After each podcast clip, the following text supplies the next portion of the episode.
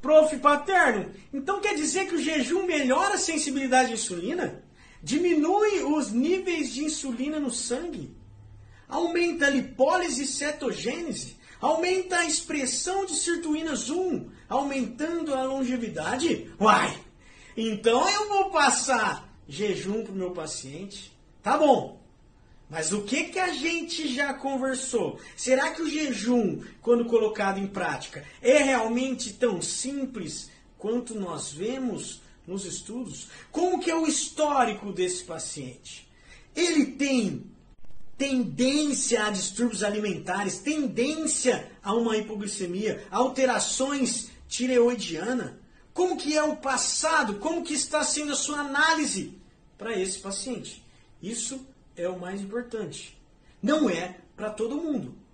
A dieta que o seu paciente precisa é a dele. E é isso que você tem que encontrar. Ah! E o jejum nem sempre é melhor do que a restrição calórica. Um beijo do prof.